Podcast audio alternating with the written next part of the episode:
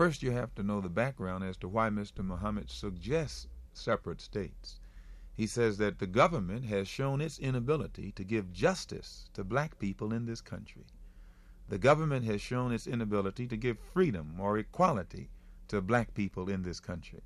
And since the United States government has shown its inability to treat us as human beings in this country, Mr. Muhammad says that the United States government should let 20 million black people in this country leave here and go back into our own homeland.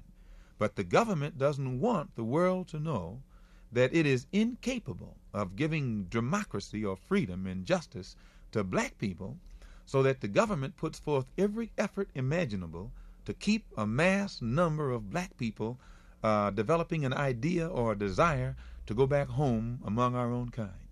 And so uh, Mr. Muhammad says since the government doesn't want us to leave here and go back home among our own people, and the government can't treat us right here mixed up with them, then this government should separate this country and give us a section where we can live to ourselves. Give us separate territory where we can go and solve the problems that the government has proven its inability to solve.